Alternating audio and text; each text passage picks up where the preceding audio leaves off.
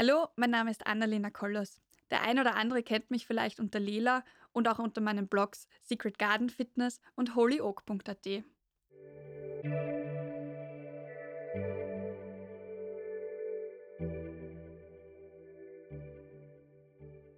Ich bin Biotechnologin und staatlich geprüfte Athletiktrainerin. Um diesen Podcast zu gestalten, habe ich mich mit verschiedenen Frauen unterhalten. Dabei waren werdende Mütter, frisch gebackene Mütter und Frauen mit einem starken Kinderwunsch. Somit ist es nicht überraschend, dass die heutige Podcast-Folge sich mit dem Thema Schwangerschaft beschäftigt. Eine Schwangerschaft dauert durchschnittlich 280 Tage oder 40 Wochen. Sobald die Eizelle befruchtet ist, werden etwa 268 Tage verstreichen, bis das Baby das Licht der Welt erblickt und das Leben der frisch gebackenen Eltern ordentlich auf den Kopf stellt. Eine lange Zeit, in der sich vieles verändert. Nicht nur das Leben der werdenden Eltern wird sich verändern, auch der Körper der werdenden Mutter passt sich der neuen Situation an. Diese neuen Umstände bringen neben einer spannenden Zeit auch viele neue Erfahrungen mit sich. Denn noch bevor die Schwangerschaft festgestellt wird, berichten Frauen, dass die Veränderungen im Körper wahrzunehmen sind. Sie berichten, dass irgendetwas anders war, aber es zu diesem Zeitpunkt noch nicht richtig zugeordnet werden konnte. Sobald die Schwangerschaft eindeutig bestätigt war, konnten sich die Frauen auf die bevorstehende Zeit natürlich einstellen und wurden dennoch überrascht, was noch auf sie zukam. Denn eine Schwangerschaft ist für den Körper der Frau in allen Belangen ein Kraftakt. Indem die Frauen auf ihr Bauchgefühl hörten, konnten alle Hürden und auch Schwierigkeiten überwunden werden. Letztendlich war es ihr Instinkt, der die Frauen dazu brachte, das für sie Richtige zu tun. Während sich ungeplant schwangere Frauen auf die Schwangerschaft per se nicht vorbereiten konnten, war es für die Frauen mit Kinderwunsch eine ganz andere Ausgangssituation. Bei den einen erblühte schlagartig die Körpermitte, wohingegen die anderen sich intensiv vorbereiteten und die bestmöglichen Voraussetzungen schaffen wollten, um ideal eine Schwangerschaft starten zu können. Mit den Veränderungen durch die Schwangerschaft mussten jedoch alle gleichermaßen lernen umzugehen. Frauen mit einem starken Kinderwunsch nahmen bereits vor Beginn der Schwangerschaft Folsäure zu sich. Ein Mangel dieses Vitamins wirkt sich generell negativ auf die Zellteilung, Zellbildung und auf den Wachstumsprozess aus. Diese Prozesse sind besonders in der Schwangerschaft und der damit verbundenen Zellteilung von enormer Bedeutung für Mutter und Kind. Werdende Mütter können eine Blutarmut entwickeln und bei dem Embryo ist das Risiko erhöht, an einem Neuralrohrdefekt zu leiden. Aus dem Neuralrohr, das sich etwa ab dem 17. Tag nach der Befruchtung entwickelt, wird sich später das Gehirn und das Rückenmark bilden und sich gegen Ende der vierten Schwangerschaftswoche verschließen. Zu diesem Zeitpunkt wissen jedoch viele Frauen noch nicht, dass sie schwanger sind. Ein Mangel an Folsäure kann den Verschluss beeinträchtigen oder sogar ganz stören. Die Folgen können Fehlbildungen sein.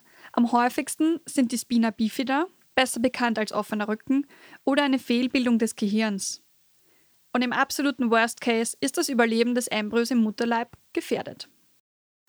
Jene Frauen mit Kinderwunsch bereiteten sich somit neben der Einnahme von Folsäurepräparaten nicht nur mental anders auf das Entstehen neues Lebens vor, denn sie wussten bereits, dass ein starker Darm eine entscheidende Rolle für eine angenehme Schwangerschaft spielen kann.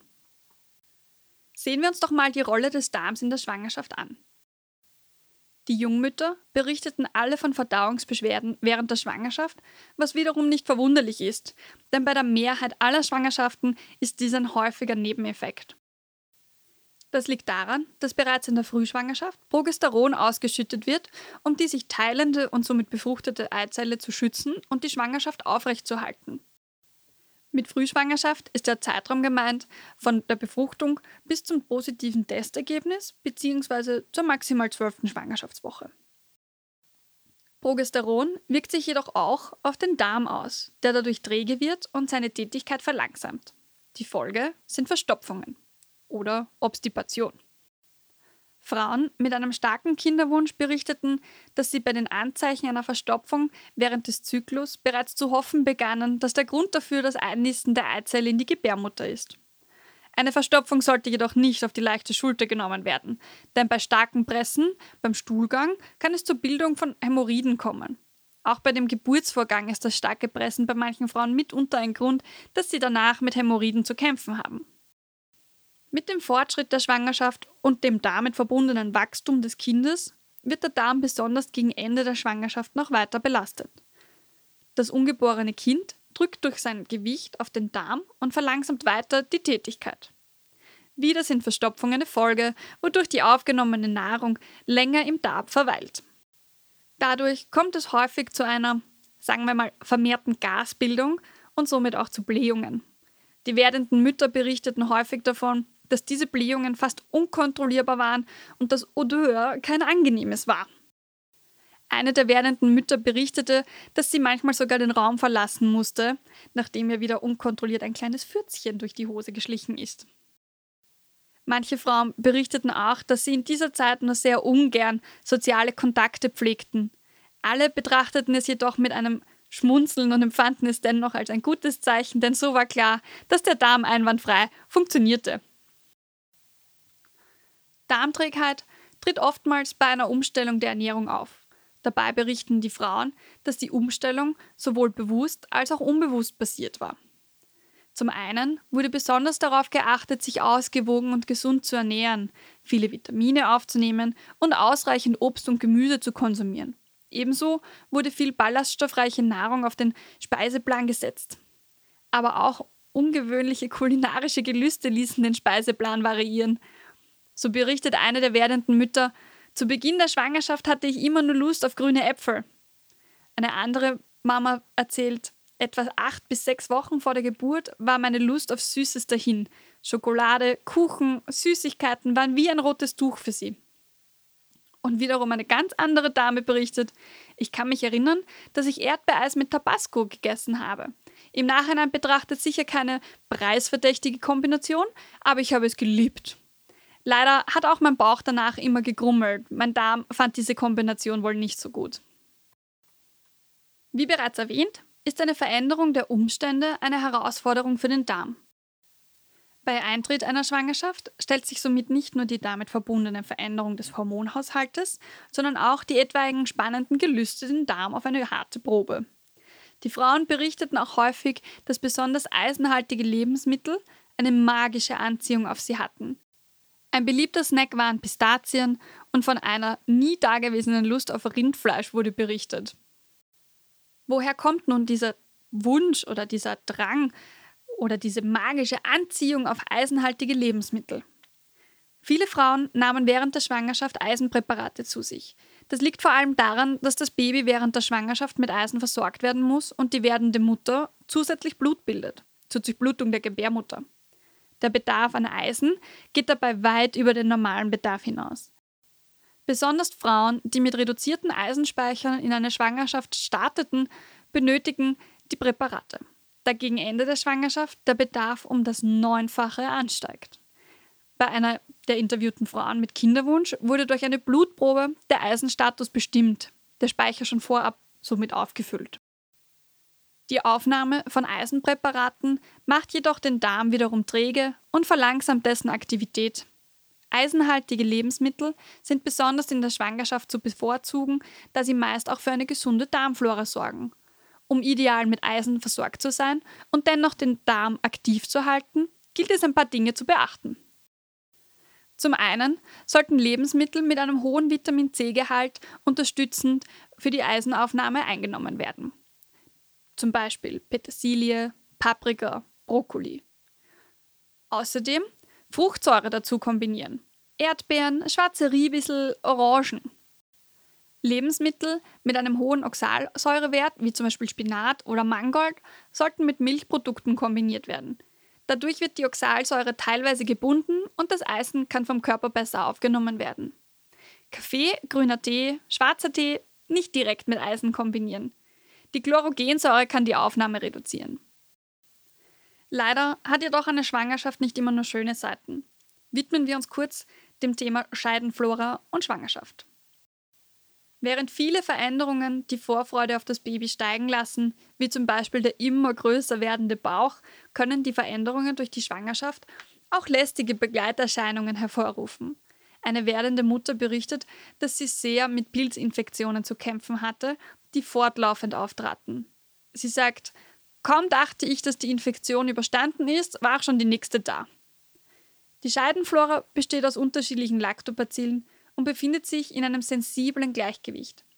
Wenn dieses Gleichgewicht ins Wanken gerät, zum Beispiel durch hormonelle Veränderungen in der Schwangerschaft, kann die Schutzfunktion gestört werden und es ist ein leichtes für krankmachende Bakterien und Pilze, sich zu vermehren, wodurch es dann zu unangenehmen Infektionen kommen kann. Ein kleiner Exkurs zu einem Blogbeitrag auf omnibiotik.com.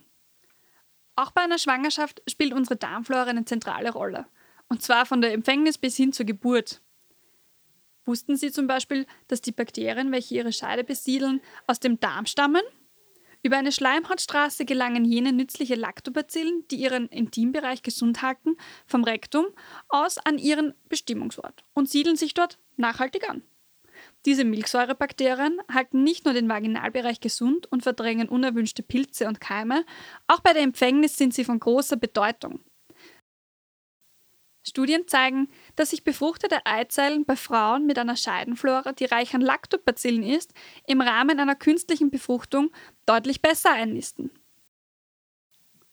Die Besiedelung des Darms mit den richtigen Bakterien spielt natürlich auch für die Verdauung und Nährstoffaufnahme eine zentrale Rolle.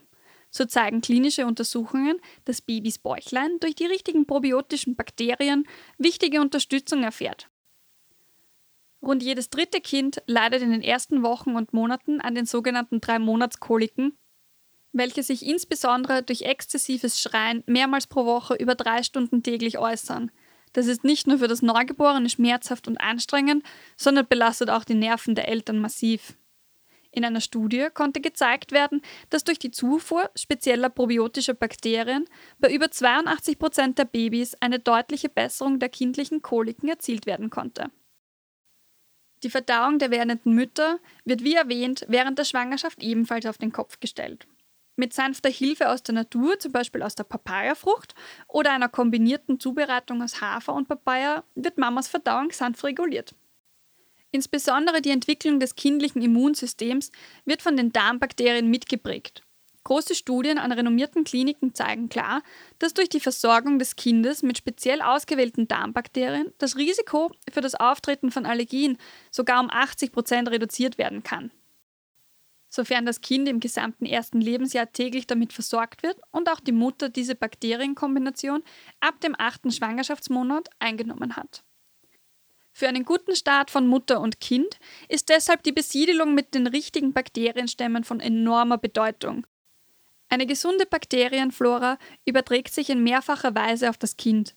Bei einer natürlichen Geburt kommt das Baby in intensiven Kontakt mit Mamas Vaginalflora, deren nützliche Bakterien dem Darm entstammen und die in kürzester Zeit ihren Bestimmungsort im kindlichen Körper finden. Aber zurück zu der werdenden Mutter, die ständig mit Infekten zu kämpfen hatte. Der werdenden Mutter half schlussendlich die Einnahme von Omnibiotik Flora Plus. Die vier darin enthaltenen wissenschaftlich erforschten Bakterienstämme sind Bestandteil der gesunden Vaginalflora, gleichen einen Mangel an Lactobacillen aus und können sich im Vaginalbereich ansiedeln und hemmen somit das Wachstum unterschiedlicher Pathogene wie E. coli, Gardnerella vaginalis oder Candida albicans. Sollten es sich diese Pathogene im Vaginalbereich zu gemütlich machen, kann es unangenehme Auswirkungen haben.